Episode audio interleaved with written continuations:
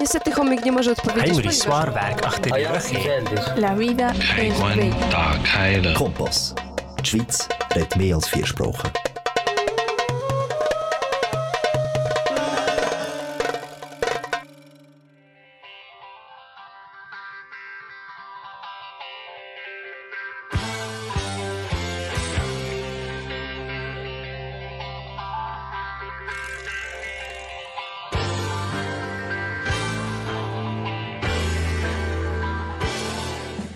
Dragi slušalci, dobrodošli u radio emisiju Krug na srpskom jeziku. 60 minuta u krug razgovaramo o umetnosti, kulturnim dešavanjima, sportu i razonodi. Sa vama u krugu večera Stanja Radojević, Jovan Arsenijević i Violeta Aleksić.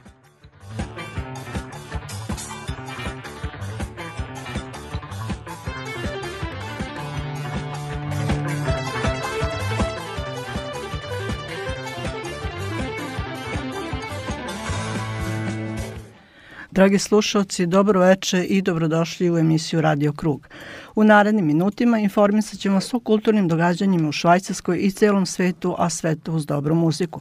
Slušate nas na talasima kanala K. Program emitujemo na frekvencijama 94,9 MHz područje Baden-Wettingen, 92,2 MHz područje Zofingen-Olten, 103,4 MHz. Pratite nas i na internet stranici www.kanalk.ch kao i na našoj stranici www.radiokrug.ch.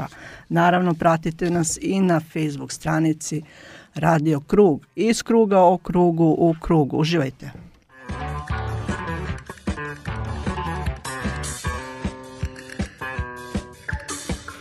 Es ist Sonntag, kurz nach der 7. Ihr hört Sendung Krug, den Kreis in serbischer Sprache, live aus den Kanal K-Studios in Aarau. Während der restlichen 58 Minuten informieren wir Sie über die Kulturereignisse, Kulturleben in der Schweiz und aus der ganzen Welt mit interessanten und spannenden Berichten. Natürlich auch mit interessanten Gästen live im Studio oder live eingeschaltet, mit eingepackt mit ganz guter Musik. Ihr empfangt uns über UKW Aargauer Mittelland 94,9 MHz, Region Olten-Zofingen 103,4 MHz, Region Baden-Wettigen 92,2 MHz oder übers Internet www.kanalk.ch oder www.radiokrug.ch. Umsucht unsere Facebook-Seite unter Radio Krug. Sendung zusammengestellt für heute Abend. Violetta Aleksic, Tanja Radojević, uz Belgrad Nenad Bošković, Miroslav Dinić, Ljiljana Crnić, Ivna Nikolić und mein Name ist Jovan Arsenjević. Kanal K, da bleibt mir dran. Dobro večer, drugari, dobrodošli u emisiju Radio Krug. Evo nas opet sa vama u krugu dobrih vibracija. I večeras vam obećavamo dobar provod uz kanal K i vaš Radio Krug. 60 minuta iz kruga o krugu u krugu o umetnosti, sportu i razonodi za vas program pripremili Tanja Radojević, Jovan Arsenjević, Miroslav Dinić, Ljiljana Crnić, Dejan Grujić i Violeta Aleksić. Ostanite sa nama jer ste na pravom mestu. Dobro večer vam želi vaš Radio Krug.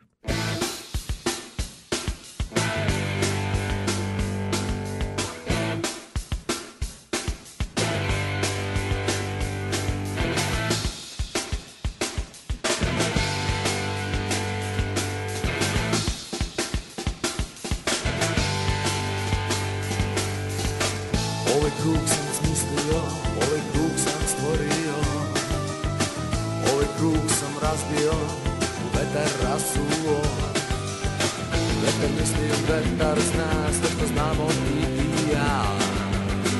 On me voli, on me nosi, on me razbija Aha,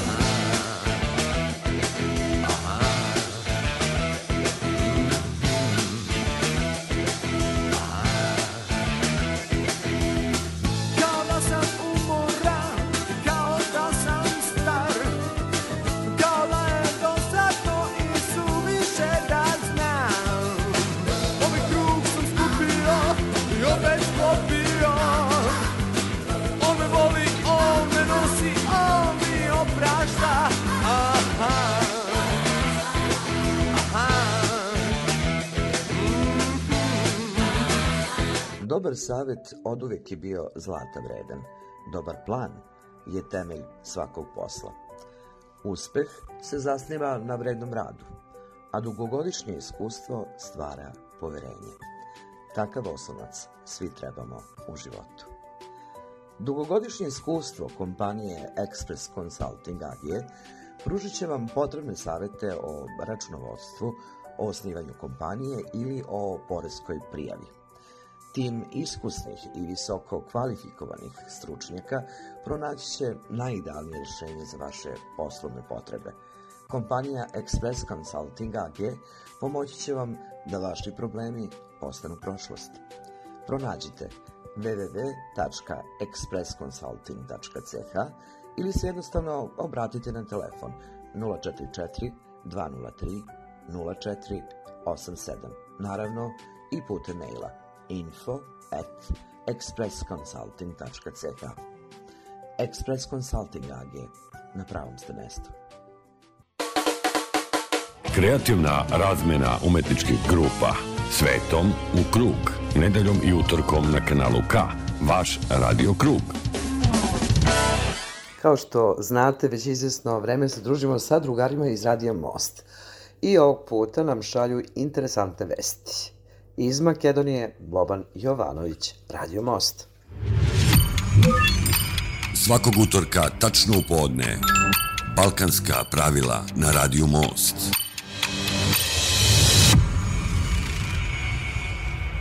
Tako je, dragi slušalci, svakog utorka, kao što znate, emisija Balkanska pravila. Pričamo o stvarima koje se dešavaju na našem brdovitom Balkanu.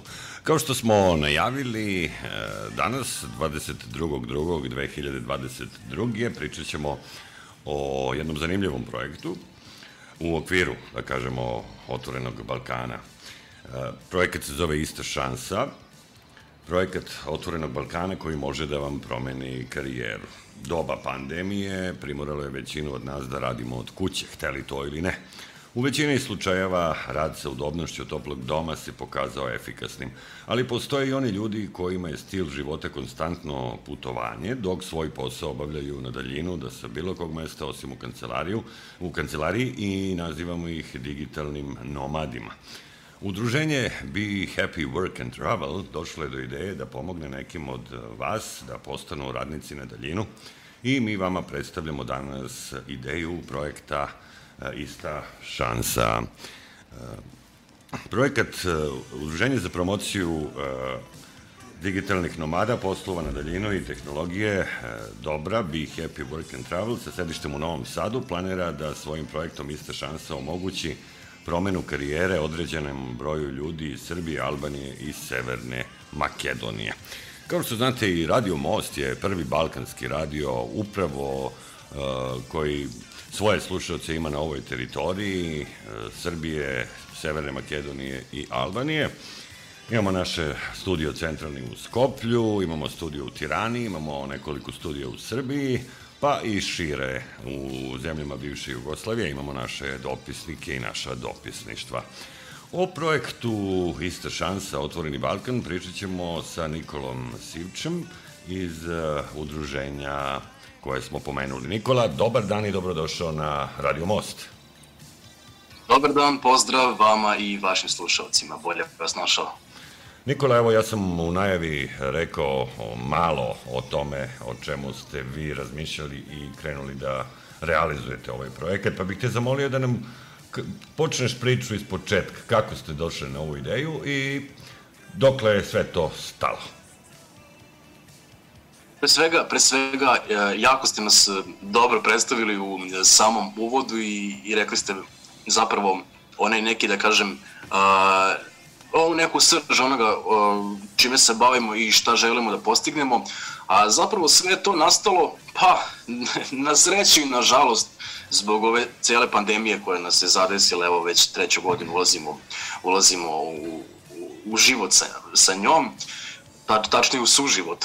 Tako da, tako da e, sama cela ideja e, ovog projekta je nastala još u Londonu, pošto moj prijatelj Ilija Ćalina koji je zapravo osnovao kompletno ovu platformu Be Happy Work and Travel, e, koji je nazvao London Bridge platforma, jer šta rade mostovi nego što spajaju. Tako je. I zapravo, i zapravo uh, sama ta ideja London Bridge platforme Be Happy Work and Travel jeste bila da da spoji ljude širom sveta koji su uh, pogođeni uh, efektima, efektima koronavirusa u, u tom, da kažem, poslovnom smislu i ponudi im šansu da da, mogu reći da počnu iz početka, jer sam moto Be Happy Work and Travel jeste Restart your life, be happy. Tako da mi, mi, mi zapravo, eto, um, imamo, imamo tu neku misiju da pomognemo ljudima da krenu iz početka. I Be Happy Work and Travel je uh, te 2000 i evo već prošle godinu, prošle je više od godinu dana kako je, kako je nastala platforma u Londonu i ona je nastala iz potrebe, iz potrebe umrežavanja digitalnih nomada. E sad, za one koji ne znaju šta taj izraz znači, postoji, postoji, jedan, postoji jedan vic koji, koji, koji je išao pre par godina po novinama, ali ne sećam se sa tačno detalja, ali bi, bukvalno bile priče o tome kako, kako neki čoban čuva ovce i onda ovaj, mu dođu ljudi i pitaju ga kao, kako on zna koliko ima, ne znam, crnih ovaca, belih ovaca i onda on govori kako on ima računar koji njemu sve to broje. E sada, ja volim da se šalim na, malo da se šalim na tu temu da zapravo digitalni nomad može biti i pastir koji uh, istovremeno čuva ovce, ali u hladu drveta ima recimo uh, Zoom meeting sa svojim kolegama i radi na potpuno trećem projektu. Dakle, digitalni nomadi jesu ljudi koji, da kažem, svoj posao nose u svom uh, tablet računaru, u svom laptopu, ali se mogu naći u bilo uh, kojem mestu u svetu u tom trenutku. Tako da, tako da digitalni nomad može biti čovjek koji je recimo sada eto, zadesio se, zadesio se na nekoj planini, ali to njega ne sprečava, on ima svoj laptop, on ima svoju internet konekciju i on dalje obavlja sve svoje poslove i to je ono što englezi zovu uh, remote work, što smo sada svi skoro okusili tokom ove pandemije kako smo postali, da kažem, radnici i na daljinu radnici od kuće. Tako da naš cilj jeste bio da a, eto umrežimo te neke digitalne nomade i platforma zapravo eto ide ka tome da ka tome da pronađe što više mogućih poslovnih šansi za ljude širom sveta koji žele da zajedno sarađuju na različitim projektima, ali da se zaposle u nekim firmama kako bi eto kako bi recimo jedan ne znam Englez, jedan, jedan Makedonac, jedan Albanac i recimo, ne znam, jedan Rus bili zajedničke kolege, iako se možda nikada ne sretnu, ali eto, oni rade zajedno i uh, doprinose razvoju neke firme. E sad, to je, to je ono što je nastalo u Londonu. I sad kako je prolazila, kako je prolazila godina, pošto Ilija, Ilija je moj prijatelj dugogodišnji, mi smo došli na tu ideju da zašto ne bismo pokrenuli tako nešto, ali ali da kažem u, u balkansku verziju svega toga. I tako, i tako se rodila ideja i to sad baš ove jeseni da se osnuje udruženje, udruženje za promociju digitalnih nomada, poslova na daljinu i tehnologije dobra Be Happy Work and Travel i to baš eto ovde uh, u Srbiji i identično udruženje je osnovano i u Hrvatskoj. Tako da trenutno, trenutno ja rukovodim udruženjem u Srbiji, dok uh, imamo e, čoveka koji se zove Hrvoje Ferković koji zajedno s Ilijem rukovodi i udruženjem u Hrvatskoj koji se bavi sličnim projektima. E sad, kad pričamo o ovom, udruž, ovom udruženju koje, koje vodim ja ovde u Srbiji, tačnije u Novom Sadu, uh, moj cilj zapravo eto jeste zajedno s Ilijom uh, da umrežimo ljude sa prostora uh, Zapadnog Balkana i to se eto i to smo eto baš iskoristili priliku e, što je pokrenuta inicijativa Otvorenog Balkana, tačnije e, mini Schengena, gde je moguća slobodna, slobodna trgovina između zemalja Republike Srbije, Severne Makedonije i Republike Albanije i to u smislu slobodne trgovine, ali i da kažem, olakšanog zaposlenja građana između sve ove tri zemlje. Tako da svako iz Severne Makedonije i Albanije može mnogo lakše da se zaposli u Srbiji i obrnuto. I tako je došlo do iste šanse i kako smo mi sad zamišljali ceo taj projekat. Pošto je naš sam slogan, odnosno moto Restart your life, be happy. Mi smo zapravo eto hteli da uh, pomognemo ljudima iz svih ovih zemalja koji su eto osetili neke posledice um, u, u ekonomskom smislu što se tiče ove pandemije i hteli smo zapravo eto da da im pomognemo da krenu iz početka ako su već ako su već ovaj, ili ne mogu reći ne mogu sad da je da nagađam da li su izgubili posao ili jednostavno žele da, žele da počnu nešto novo. I tako, i tako zapravo je to ista šansa je projekat uh, koji je zapravo eto mi, digitalni nomadi zapravo uh, pokrećemo i eto zajednički snagama smo se udružili kako bismo kao, kao, što, kao što sam rekao, kao digitalni nomadi a, podelili i svoje znanje i svoje iskustvo u oblastima koje delujemo i opet i da mi naučimo nešto novo od drugih. Tako da eto mi kao udruženje smo uvek radi da primimo nove članove u naš tim u svakom trenutku kako bismo eto polako ali sigurno a, se širili i formirali jednu skladu zajednicu koja eto svojim idejama i znanjem može doprineti društvu u raznim segmentima. I eto ponosni smo što eto naše udruženje deluje u Novom Sadu, gradu koji je 2020 2022. godine. Ponosno ne nosi titulu Evropske predstavnice kulture, stoga smo eto mi sami spremni da na neki način tu titulu i opravdamo.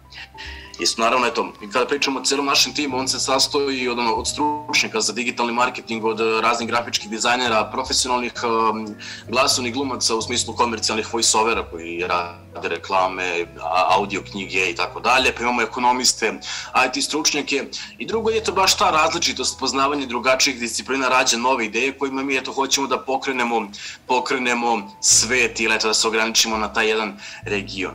I zato eto, uh, hoću da se zahvalim vama eto što, što ste nam omogućili da se uključimo u vašu emisiju, jer eto, ne želimo da se, ne želimo da se ograničimo eto samo taj jedan Novi Sad, jedan, jedan Beograd ili samo Srbiju, već eto hoćemo da pozovemo slušalce iz uh, Severne Makedonije i Albanije i kompletno uh, sve ljude koji nas slušaju, eto da, da saslušaju našu priču i eto ukoliko su radi da se da se uključe u naš projekat ukoliko sebe vide tu.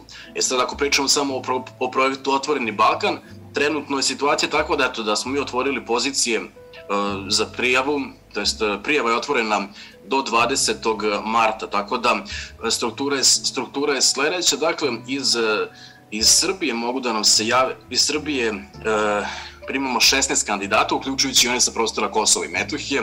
Imamo 8 kandidata iz Albanije i 8 kandidata iz Severne Makedonije. Takav je broj trenutno je, to je to da kažem, um, eto mogu reći case study uh, za neke buduće još veće projekte na kojima eto planiramo uh, da radimo i nadamo se da će da će biti ostvareni.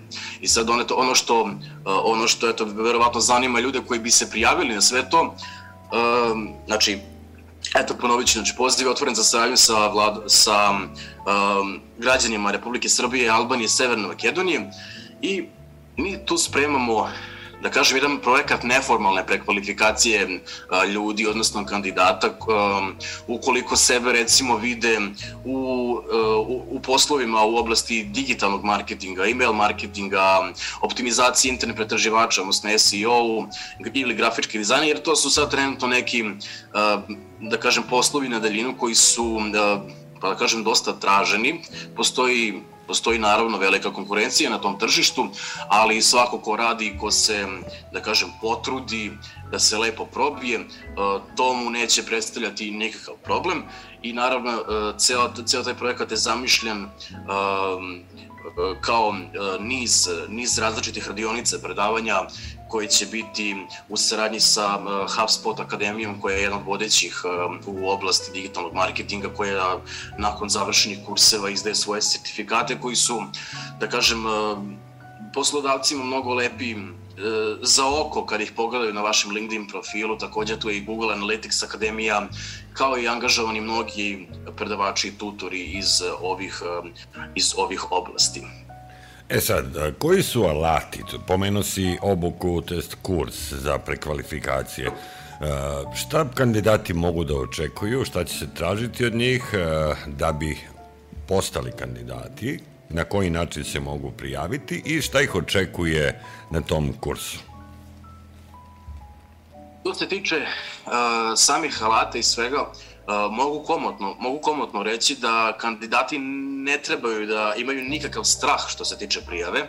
Dakle, potrebna, potrebna je samo uh, dobra volja, potrebna je želja za radom i potrebno je malo doze discipline koja treba svima nama da bismo istrajali u svemu tome.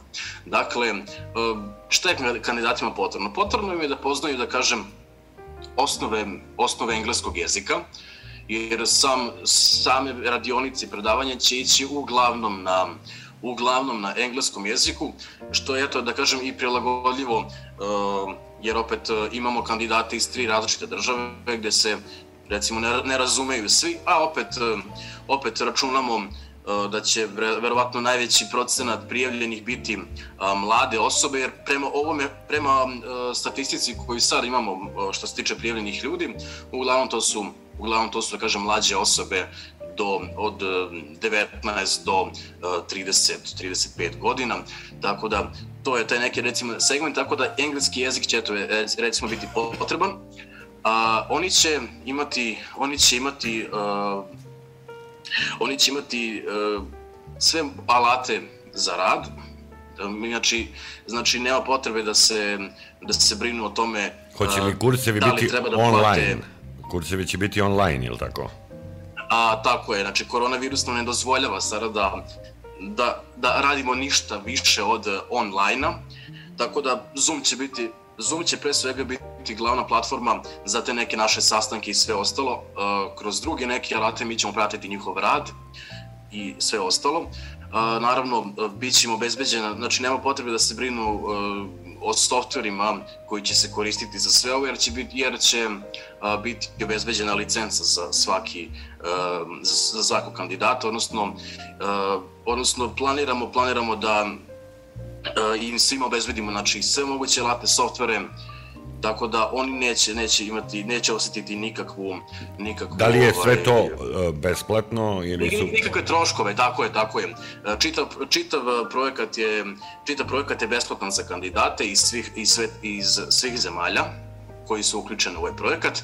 Tako da Tako da nakon prijave njihove, kao što sam rekao, njihovo, dovoljno je samo njihova dobra volja i želja za radom, a eto, e, sam, sam projekat će njima eto, doneti uh, novo znanje i obuku, jer uh, osim, osim svih tih predavanja, kurseva i svega što će biti organizovano, mi opet njima pomažemo uh, i da nauče, da napišu profesionalni CV na engleskom jeziku, da ih naučimo kako se piše propratno pismo koje se šalje poslodavcima, da bi oni opet imali neka iskustva pre, pre samog pre samog konkurisanja za neke poslove.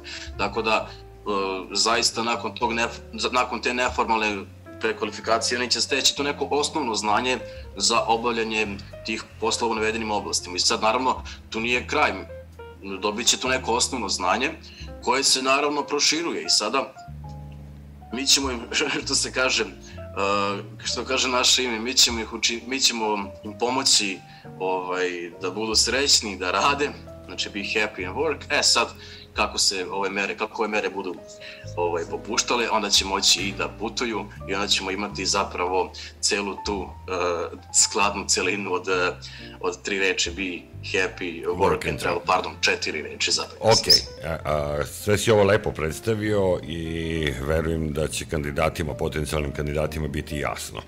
E, učestvovao sam e, na e, ekonomskom forumu kada je promovisano ime Otvoreni Balkan od inicijative Mini Schengen.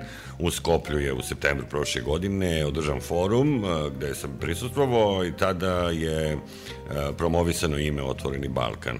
Predsednik Srbije Aleksandar Vučić, premijer Albanije Edi Rama i premijer Severne Makedonije u to vreme gospodin Zoran Zaev su bukvalno pet sati na tom forumu pričali o šansama koje nam uh, pruža mogućnost udruživanja.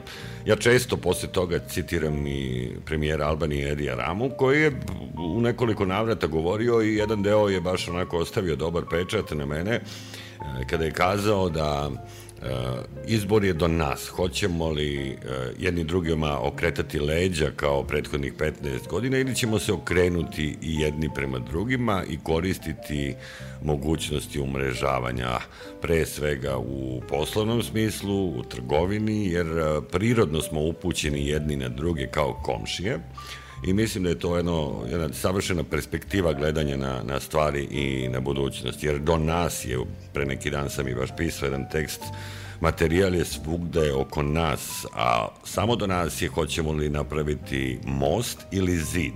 Pa tako i mi koji smo napravili ovaj projekat Radio Most, potenciramo i aktivno ćemo se uključiti zajedno sa vama na realizaciji ovog projekta i u Severnoj Makedoniji, u Albaniji u Srbiji. E, tako da, e, volio bi da čujem jedno vaše ovako gledanje na tu perspektivu koju nam pruža e, mogućnost umrežavanja kroz projekat Otvoreni Balkan. Pre svega dobro, pre svega jako mi se sviđa, jako mi se sviđa ovaj, kako, kako ste rekli ove, ove poslednje, poslednje rečenice, da baš upravo ukoliko mi, sa, ukoliko mi sami ne krenemo da se pokrenemo, nećemo, nećemo raditi ništa, tako da tako da eto sam sam taj otvoreni otvoreni otvoreni Balkan i ceo ovaj pro, program otvorenog Balkana se zapravo uh, može svesti, može svesti na onu izreku, o, na onu izreku, ulovi čoveku ribu i nahranit ćeš ga za jedan dan, nauči ga da peca, nahranit ćeš ga za ceo život. Tako zapravo, eto, uh, tako zapravo, eto, i mi želimo da iskoristimo ceo taj projekat umrežavanja. Jer opet 20, 21. vek je i, da kažem, te neke, te neke nesuglasice i ostalo mi ćemo ostaviti na nekoj drugoj strani, jer opet mi smo, mi smo mladi i opet ako nam se pruža neka nova šansa, trebamo, trebamo da iskoristimo i svako novo poznanstvo, svako novo poznanstvo nam znači i opet kako je kako je pokrenuta cela ova inicijativa, opet je i da kažem i putovanje olakšano. Evo, recimo ja lično nikada nisam nikada nisam posetio ni Severnu Makedoniju, ni Albaniju, tako da Tako da mi iskreno, iskreno znači, iskreno znači, eto, mo, stvarno, stvarno, ja sam lično srećan isto i što se tiče upoznavanja drugih naroda. Recimo, eto, ja lično, ja lično nisam srpske nacionalnosti, ja sam Rusin i ja se vodim kao nacionalna manjina u, u Srbiji. Tako da već sam navikao da živim u, od rođenja da živim u, toj nekom, u tom nekom uh, multikulturalnom društvu. Tako da sam, sama pojava ovog otvorenog Balkana meni lično meni lično donosi neke nove šanse za upoznavanje ljudi na, naravno, znači, što se tiče i sticanja prijateljstava, ali i nekih, recimo, poslovnih poduhvata. Tako da, baš, ovaj, e, vi ste, vi ste sad i citirali Edija Ramu, e, mi smo, mi smo, mi smo, mi smo baš i njegov citat stavili na, i na sajt, ovaj, baš kada je pričao o, o celoj e, ovoj inicijativi i, i pomenuli ste Zorana Zajeva i Aleksandra Vučića. Tako da, svi ti citati izgovoreni su zapravo, zapravo uh, dobro rečeni. Još jedan citat bih pomenuo uh, koji sam iskoristio pre dve godine, 2020. godine u januaru, u Beogradu smo formirali udruženje građana Unija Most, udruženje za zaštitu ljudskih i manjinskih prava, pošto si pomenuo nacionalne manjine, pa je red da se vratim malo i na te stvari. Tad je e, faktički ta ideja koju sam plasirao mnogo ranije u inostranstvu, pa sam napravio i čak pre šest godina European African Bridge, gde sam e, spojio puno projekata u afričkim zemljama sa evropskim zemljama, ali vratio sam se na Balkan, to je moja postojbina i Srbija i Makedonija i počeo da promovišem ideju mosta. Pre dve godine napravili smo to udruženje i upravo potencirali to jedinstvo različitosti, jer Srbija kao i ove druge balkanske zemlje su a, pune različitosti. I različitosti su u stvari nešto što treba da nas spaja, a nikako da nas razdvaja, jer kao mozaik koji ima što više boja da bi bio lepši interesantniji, tako i naš Balkan ima puno nacionalnosti i puno različitih kultura koje trebamo umrežiti i kroz to jedinstvo različitosti pokazati to bogatstvo. Tada sam citirao Borislava Pekića koji kaže ovako, treba gledati pravo, jer da se gle, htelo gledati iza sebe, dobili bismo oči na potiljku – Treba ljubiti zemlju dece svoje, a ne dedova svojih, jer čast neće zavisiti od toga odakle dolazimo, nego kuda idemo. Ovaj citat je kompaktibilan sa svim tim našim Absolut. misijama koje smo počeli da radimo i kao Most i kao uh, London Bridge i kao ista šansa Otvoreni Balkan i meni je drago da se nakon toga ja sam nezvanično putovao u Albaniju i, i pravio mostove sa ljudima, sa aktivistima koji su u Tirani e, otvoreni za, za svaku saradnju, jer e, mnogo je bilo predrasuda na Balkanu, pre svega u Srbiji, kada se pomene Albanija, to, to i dan danas vladaju velike predrasude, ali eto, polako se otvara. Prošle godine je e, puno srpskih turista letovalo u, u Albaniji. Edi Rama je takođe na tom forumu pričao o, tome i kazao da je Albanija zemlja koja živi od turizma, malte ne, koja izlazi na Jadransko i Jonsko more i da je turizam jedna grana koja je veoma važna za Albaniju. I onda je uporedio baš uh, turiste koji dolaze iz Srbije i Makedonije sa turistima koji dolaze, na primjer, iz Švedske i Norveške i onako malo kroz šalu je kazao, a u stvari u toj šali ima puno istine. E, kaže, kad nam dođu turisti iz tih nekih e, skandinavskih zemalja, oni sednu u restoran, njih peto, petoro, šestoro naruče jednu flašu vina i čitavo veče provedu uz jednu flašu vina. Dok na, kad nam dođu turisti iz Srbije, iz Makedonije, isti su, kaže, kao mi, po temperamentu i tu se jede i tu se pije i samim tim ostaje više novca Albaniji. I onda je uh, rekao, mi možemo i da se ne volimo, ali moramo da razmišljamo o tome šta nam je interes. I kazao je da je svojim prijateljima i rođacima u Prištini kazao da zatvaranje nije rešenje, već otvaranje. Apsolutno i samo to, samo to otvaranje i otvaranje i otvaranje zapravo će, da kažem, će nas iščupati iz svega ovoga što nas je snašlo. I eto, baš je, baš je tada na tom forumu Jedi Ramo je ispomenuo uh, da sama inicijativa Otvoreno Balkana uh, nije, nije ograničena, odnosno eh, on je pozvao i sve ostale zemlje Zapadnog Balkana da se uključe u samu inicijativu, tako da, tako da on je pozvao i Bosnu i Hercegovinu Cr i Crnu Goru da se uključe u sam projekat, tako da ukoliko dođe do kompletnog umrežavanja, naš mini Schengen će postati malo manje mini, ali ćemo opet, e, opet moći da mo, moći ćemo da stvorimo još e, veće poslovne prilike, da gradimo još više mostova među ljudima, što, što je zapravo to i vaš cilj, vašeg radija koji umrežava, koji spaja i eto naš londonski most koji takođe umrežava i spaja i eto, na, i eto na, na samom kraju eto, spojit ćemo jedan taj veliki most od Londona preko Novog Sada do Skoplja. I do Tirane. I do Tirane. Da. E, Nikola, eto, mi ćemo e, od ovog današnjeg dana, kada smo počeli ovu inicijativu preko Radio Talasa, radiomost.net, naš slogan je radiomost.net, nas sluša čitav svet, jer mi smo internet e, radio, mi koristimo alate koje nam ta globalna uh, mreža pruža i naš radio se sluša na svim meridijanima a pre svega je namenjen uh, balkanskoj dijaspori, znači ljudima koji su iz Srbije, Makedonije, svih tih uh, zemalja bivše uh, SFRJ, a koji žive u dijaspori i puno, se, puno imamo slušalaca naših ljudi e, u, u inostranstvu, pa tako nam se javljaju, javljaju nam se ljudi iz e, evropske dijaspore, ali i iz Australije i iz Amerike.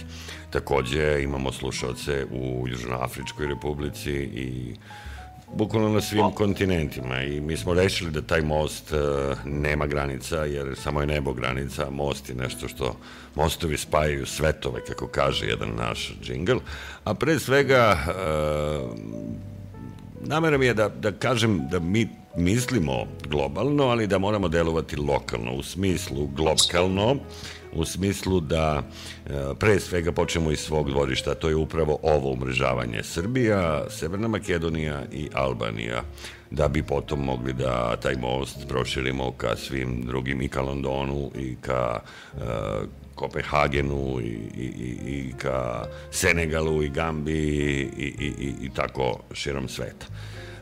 Ja sam veoma pozitivno iznenađen, oduševljen vašim projektom i vašom idejom. Produkcija Most će sa vama svakako potpisati memorandum o saradnji i aktivno se uključiti u ovaj projekat Ista šansa, Otvoreni Balkan. Ja te molim da zaključimo ovu prvu emisiju, jer ćemo ih imati često i pričat ćemo kao što mi već radimo svaki dan ovde o prednostima umrežavanja. Pa te molim da za kraj ovog razgovora, ako smo nešto zaboravili da istaknemo, da ti to nadoknadiš i pozoveš još jednom potencijalne kandidate za prijavljivanje ovom projektu. Naravno, naravno, eto, za sam kraj, za sam kraj, eto, ponovit ću, ponovit ću Be Happy Work and Travel udruženje uh, koje sarađuje sa London Bridge platformom iz Londona. Eto, od sada, eto, i u saradnji sa produkcijskom kućom Most. Radimo na projektu Ista šansa, Otvoreni Balkan, koji eto radi i na prostoru Hrvatske i na prostoru Srbije. Sada pričamo o, pričamo o udruženju u Srbiji. Dakle, projekat Ista šansa, Otvoreni Balkan, pro, program prekvalifikacije 32 kandidata sa područja Severne Makedonije, sa područja Severne Makedonije, Albanije i Srbije, dakle 12 kandidata, 16 kandidata iz Srbije, 8 kandidata iz Severne Makedonije, 8 kandidata iz Albanije. Prijeve su do 20. marta 2022. godine. Prijava će biti na LinkedInu u formi, u formi Google dokumenta gde oni mogu ostaviti svoje podatke. Takođe, okačit ćemo novi link za prijavu i na našem sajtu. Dakle, program prekvalifikacije u oblasti digitalnog marketinga, grafičkog dizajna, email marketinga, SEO-a, odnosno optimizacije internet pretraživača i još mnogo toga što ćemo uskoro i otkriti. Takođe, eto, sve slušalce sa iz ovih zemalja i dijaspore, to pozivam da ukoliko žele mogu podržati naš projekat, mogu podržati naš projekat i u vidu nekih donacija. Sve informacije se nalaze na našem sajtu behappyworkandtravel.com gde oni mogu pomoći ovom, ovom projektu tako što mogu recimo, mogu recimo učestvovati i biti ambasador našeg projekta tako što će recimo svojom nekom malom donacijom učestvovati u samom recimo financiranju i nekih troškova recimo što se tiče licence za softvere samog samog troškova predavača i svega ostaloga, tako da, eto, svaka podrška je naravno uvek dobrodošla, tako da, eto, pozivam ljude da se prijave, pozivam i, a, eto, slušalce koji želi da nas podrže, I eto, ja se zahvaljujem vama na uh, ovom divnom razgovoru koji smo obavili ovog eto specifičnog datuma koji se eto isto čita i od napred i od nazad. Tako je. Pa evo, kao šlag na tortu stavit ćemo na kraju i numeru Johna Lennona Imagine, zamisli da nema granica, koja je otprilike naša himna i danas ćemo je čuti u dve izvedbe i Johna Lennona i Arsena Dedića na našem jeziku koji a, možemo svi da razumemo. Da, Nikola, ja ti se zahvaljujem za ovaj razgovor i još jednom podvlačim da produkcija Most i Radio Most su uvek otvoreni za ovakve projekte i pozivam sve ljude koji razmišljaju slično kao e, ti, kao ja, kao ljudi koji su u našim timovima, da nam se jave i da zajedno iskoristimo tu istu šansu. Tako je. Eto, dragi slušalci, bio je to Nikola Sivč iz udruženja Be Happy Work and Travel, e, Otvoreni Balkan, ista šansa za sve. E, pričat ćemo mi puno, puno o ovom projektu u narednim danima, a sada za kraj emisije Balkanska pravila, Arsen Dedić i John Lennon e, u dve verzije pesme Imagine ili ti zamisli. Ostanite uz radiomost.net jer nas sluša čitav svet.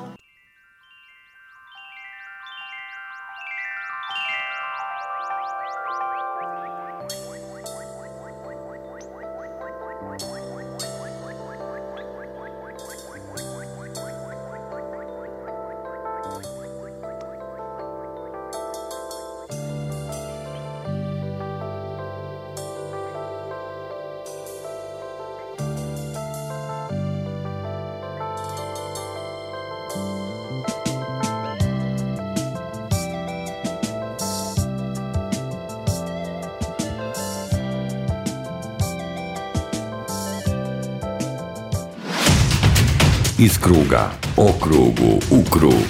Radio Krug. Sa čovjekom zvanim Bob smo se družili prošle godine e, predstavljajući njegovu knjigu poezije, onda smo ga posetili kratko u studiju na kraju sveta, a ovog puta smo upoznali i ostale članove posade, broda, zvanog na kraju sveta. Ne kažem džabe broda, ova družina je zaista odlična posada i odlično društvo, porodica ili krug koji puno, puno znači. Šta smo pričali, o čemu smo pričali, upravo sledi prilog. Pre par meseci drugovali smo sa bendom Čovjek zvani Bob i boravili u studiju na kraju sveta. I što vam kažem, proleće je već krenulo bez obzira na februar, mi se ponovo nalazimo u studiju na kraju sveta i rešili smo da vam predstavimo ostatak benda. Sa nama i vama večeras je... Aleksandar Mastelica. A to kako si? Pa evo, osunčano, ovaj, februarsko sunce divno prije. Znači, proleće krenulo, možemo da kažemo. Pa evo, prvi roštilj ove godine sigurno je krenulo proleće. Ako nisam pomenula, a nisam, pravit ćemo vam zazubice čitavo vreme priče, zato što se tamo u muzičkoj kuhinji se krčkaju se pesama i neki ćevapi i tako dalje, o tom potom. E, posle svirka, jel da? Pa da, ali moramo prvo stomakom da se bavimo. Koliko dugo traje ovaj studio? Ovaj studio traje, pa ne znam, Bobe, koliko traje studio? 5-6 godina, je? 6, 7, 10? Od 2012. Od 2012. smo počeli da ovaj, formiramo studio, još uvijek nismo skroz završili, ali valjda i to poenta da uvijek ima šta se uredi. Porodica koja raste. Porodica koja raste, tako je, uvijek novi planovi, pa sad ćemo da vidimo ovo proleće, nadamo se da će biti perspektivno. Samo da ispratimo koronu i onda ćemo sve moći. Pa korona manje više uvijek će da bude neka korona, znači najbitnije je da se mi okrenemo sebi, da krenemo od sebe, pa možemo ceo svet da okupiramo. Bravo. Naravno ne oružjem, nego srcem našim. I pozitivnim mislima. Tako je. Tako. I je tako pobeđamo sve Tako te... je. Ljubav i dobra volja, nema ništa to, bolje od toga. Što kažu, samo nam je ljubav potrebna. Tako je, da. E, sa nama je takođe, a sad ću promašiti, da viš kad ću sada promašim, Steva, Steva, ćao Stevo. Ajde nam ti nešto reci ovako, pošto smo... Ba, ba ne može. Šta, evo, Katarina moći će da kaže i za mene sve. Jel tako? Katarina je inače takođe u bendu, viđali ste na onim spotovima. Kad se nešto radi, pa dok... Treba je snimio spot. Snimio spot i tako pomožem samo ortaciju. Nalazimo se na mestu gde je nastao spot uh, sve će biti u redu, sve će biti okej. Da, da. I ti si to snimio Pa da, sklopili sve. i to je bilo ovde. A sa nama je moja draga koleginica Katarina Kale. Baš mi je čast i zadovoljstvo. Kakav glas, Violeta? Ka- Reče Kađa sa još boljim glasom. Slušali smo te, pričali smo o uh, bendu, o istoriji svega toga. Tebe smo naročito slušali i na emisijama, je li tako? Jo, hvala mnogo. Ajde nešto za Radio Krug. Bend, uh, muzika, radio, sve od početka. Velika ljubav. Na, najveće bogatstvo je živeti ono što voliš da radiš. To je stvarno najveće bogatstvo i duhu i duši. Imam veliku sreću da tako živim, da radim posao koji jako volim, da je opet vezano za Najbitnije. muziku, da. A ovaj, kada mi se desi da uhvatim to slobodnog vremena bez kreativnosti koja mi je lek, ne mogu da živim. Tako da, zahvaljujući divnim ljudima, prijateljima, muzičarima, podršci najdražih, sve, sve bude kako treba. Malo pre smo pričali sa Atom, to je pričala, mi, pa, mi sebi persiramo, jer gde sam ja, to je Tanja, gde je Tanja, to sam ja, radio krug, jel tako? E, ljubav porodica u stvari. Tako je. Zapravo, kada stvaraš s nekim, to je porodica. To su vrlo intimne i prelepe stvari. Bravo. Jeste čuli ljudi, ništa bez ljubavi. Ne može. A bez kreativnosti ne možemo da pobedimo ovo sivilo koje nas, boga mi, dve godine već okupira. Da, ja verujem da će biti sve bolje. Evo baš sad pričamo, Fić i ja, Bubnjar, definitivno verujemo da će sledeće godine biti mnogo bolje. On takav osjećaj ima. Fića već konzumira čari roštilja. Fićo, Fića je bio inače, koliko si bio na brodu čoveče? Mm, ukupno 11 ugovora po 2 ili 3 meseca. Jeste čuli ljudi? Tako Se da, toga ljulja beže. se, ljulja se, tražio sam kopno ovako malo da bude stabilnije. I naravno, pored roštilja smo svi našli kopno. Da, Se napokon. putuje, se putuje ponovo ili konačno Nadam luka? se ne, nadam se ne, usidren sam i ne planiram da idem dalje. Pa i bolje, brate. Kopno je kopno, Kuće je ostrvo, okean doviđenja i tako dalje. A i roštilj je roštilj, da se A i lažem. To na prvom Ovo sam deset puta rekla, ne bez razloga, a vi ćete znati zašto. E, tamo je čovjek zvani Bob. Čovjek zvani roštilj. Čovječe zvani Bobe, kako ide posao? Pa Evo malo, malo mi je dim ovaj, upao u oči, ali ovaj, lepo se dimi i upravo stavljamo i tikvice, pošto nije samo roštilj, nego ima i tikvice, ima i ovaj, a, Aha. crveni ovaj, kupus ili ti radikio, što bi rekli italijani. Da. I ovaj, tako da imamo ceo Cuketi, flajš, I, kabis. A, a doneo sam, bio sam skoro u Sarajevu, tako da sam doneo i sarajevske ćevape. Ja. Tako da danas u našoj muzičkoj kuhinji imamo ovaj, a, Balkan je moj. Balkane, Balkane, Balkane moj ćemo svirati. Da. E, ljudi, slušali smo vaše pesme, šta sledeće možemo da očekujemo, koji spot, šta se radi? Pa trebalo bi a, ove godine da malo, mnogo više sviramo, Aha. jer a, svi nešto se nadamo da će od aprila da krenu svirke. Ovaj, a, imamo već neki Nišvil kao siguran, ali može neke dve, tri svirke oko Beograda, ali sve to treba tek da krene i da se otvori. Inače imam, imam ceo novi album spreman, kad ću ga snimam, pojma nemam. Malo je više, malo je više na pop. Okrenu ne, i čak je problematika, opet tu ima nekih 25 pesama, pa moram izaberem jedno 10. Tako Ma ne, da. ajde sve odjedan put. Inspiracija, inspiracija je bila ljubav ovoga puta i sve je ovaj, a, mnogo veselije, da, mnogo veselije, pebljivije i tako dalje nego... Da, a, samo mi kaže, da li su usoljene ove tikice ili ne? Jesu, A, a? glas iz pozadine kaže, da, da. A, i- A i. Daisy, a i A, Daisy. a tu je i I ja samo gospodin šetam svog psa. A i gospodin Čipi, da. Znači imamo ljubav svuda oko nas. Znači sve u smislu samo nam je ljubav potrebna. Drugari, mi idemo da probamo čari roštilja. Družili smo se sa grupom Čovjek zvani Bob. I sad svi Ćao! Ćao! Iz kruga o krugu u krug Violeta Aleksić. Ćao!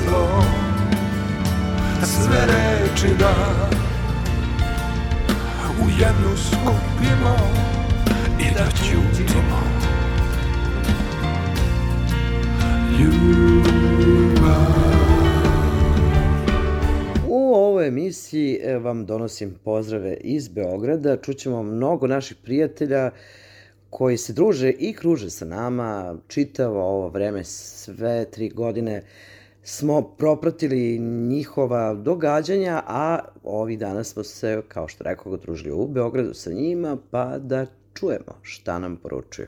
Ćao drugari, ćao krugaši, evo me u Beogradu, a sa nama je i naš dragi Steva Krstac iz isto tako dragi nam kreativne radionice Balkan. Ćao Stevo! Ćao, čao!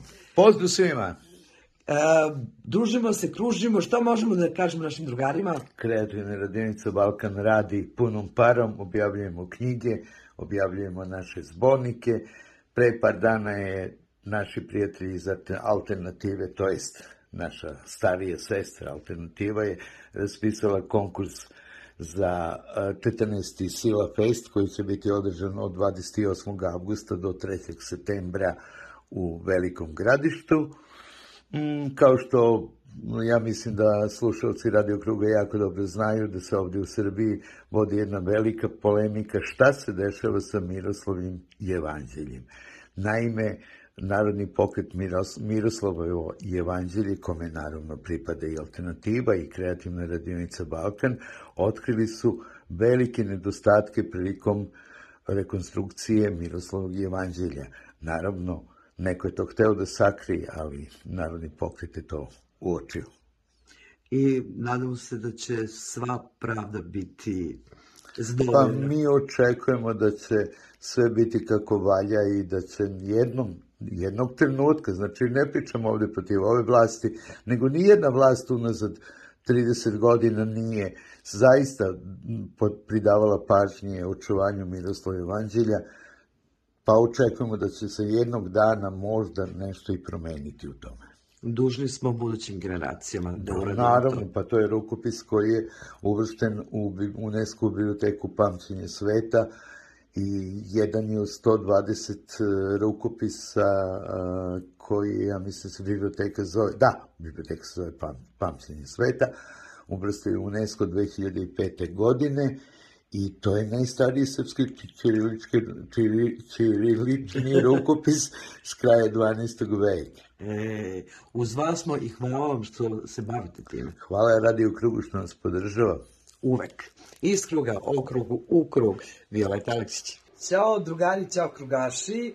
Javljam se iz Beograda i naravno u Beogradu koga ćemo prvo da postavimo nego našeg Dejana Grujića. Dejana, čao. Ćao svima, ćao Violeta, pozdrav za sve slušalce Radio Kruga i naravno za sve pratioce na društvenim mrežama koje okupljamo iz dana u dan u sve većem broju. I to da današnji dan smo se sveli kad je... Na sretenje! E, ništa nije bez razloga. Mi čekamo nove priloge, znam da se svašta nešto spremi. Biće, biće između ostalog sprema se jedan koncert 17. marta, pa će frontman jednog čuvenog benda govoriti specijalno za Radio Krug, to je ono što mogu da vam obećam, a imam još nekoliko planova koje neću da otkrijem. Slušajte Radio Krug. Iz kruga O krugu. u krug. Ćao naravno. Ćao. I Olgu smo upoznali u Radio Krugu. Sada od Bašima iz Beograda. Pozdrav. Ćao krugaši. Sa nama je Ljiljana Grujić, naši drugari iz tematskih kanala RTS-a. Pozdrav. Pozdrav. Pozdrav krugaši. Mi smo se dugo videli, ali kao da je, ma, vreme uopšte ne igra nikakav faktor kad smo mi u pitanju, smo uvek u krugu. Tačno. Si tačno. Odlično. Odlično. Šta očekujemo od vas, drugari? Uh, novine, nove programske šeme i još jedno druženje sa Radio Krugom. Dakle, slušamo se iz kruga okrug u krug. Ljiljana Grujić. Pozdrav. Ćao. Smo u RTS klubu i mašemo drugarima iz Radio Kruga. Pozdrav za Radio Krug. Luca Marković. A imamo i specijalan pozdrav od Daisy. Ćao Daisy! Ćao Daisy!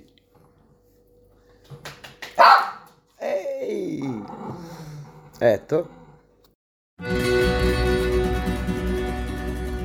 Ne pitaj me nikad više Zašto neven ne miriše.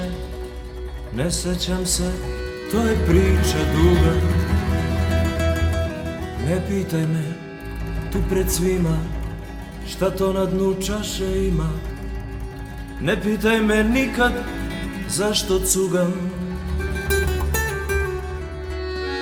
Bolje da šešir nemam.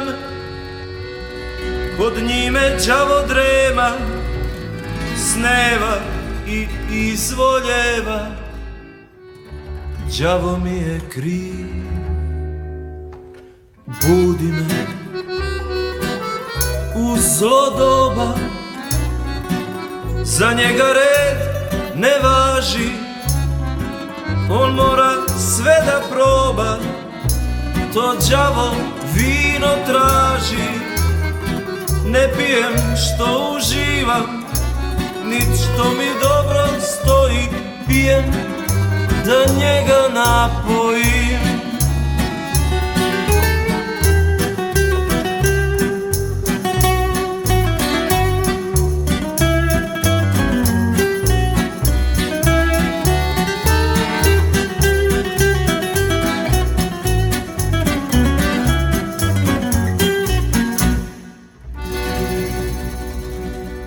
Ne pitaj me, ne znam kasti, di će koja zvezda pasti, di će pasti dugme s moga puta. Ne pitaj me, što na kraju svi kerovi za mnom laju. Ne pitaj me nikad zašto lutam. Bolje da šešir nemam, pod njime đavo drema Sneva i izvoljeva. Đavo mi je kriv. Budi me u zlo doba. Za njega red ne važi. On mora sve da proba. To đavo mesto traži. Ne lutam što uživam Nit miris druma volim Lutam da njega umorim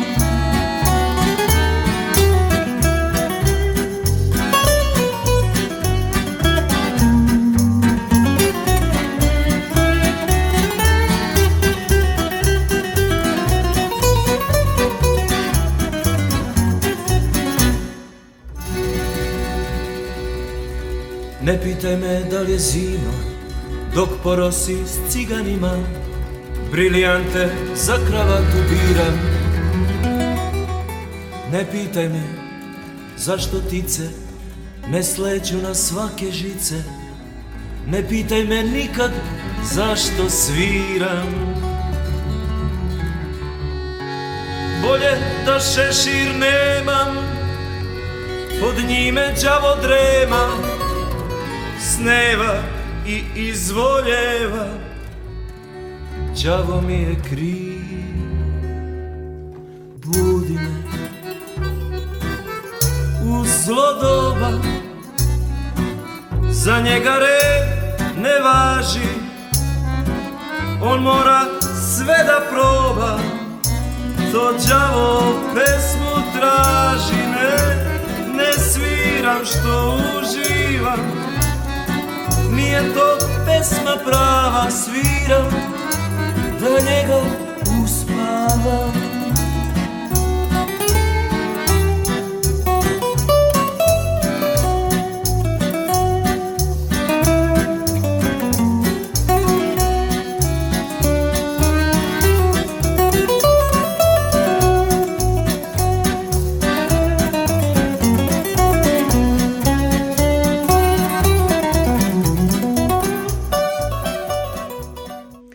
Šest minuta o krugu iz kruga u krug. Stigli smo do kraja večerašnjeg kruga. Prijatelji naše emisije su Express Consulting AG, Radio Most, Pomoć prijatelju, Kreativna radionica Balkan Tesa Press, Udruženje Miluti Milanković, portal www.svajcarska.ch, Srpski kulturni centar, Mondo Kult, Srpsko kulturno društvo, Levačke novine, Udruženje srpskih pisaca Švajcarske, Kulturno udruženje Cirih, Pozorište Horizont, Galerija Perunov, Helse kulturni centar, Bašta Stihom Obojena, Pozorište Minćin, Rock Pocket, Kalben, Promotiv, Frankfurtske vesti, Skud Vuk, Stefanović Karadžić, Kolo Baden, Televizija Srpske dijaspore, Serbi Info, Serbiga, Odr Movie Festival i mnogi drugi.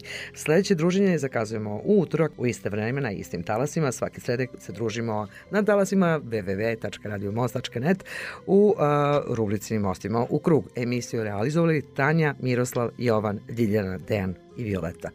Laku noć narode. thank you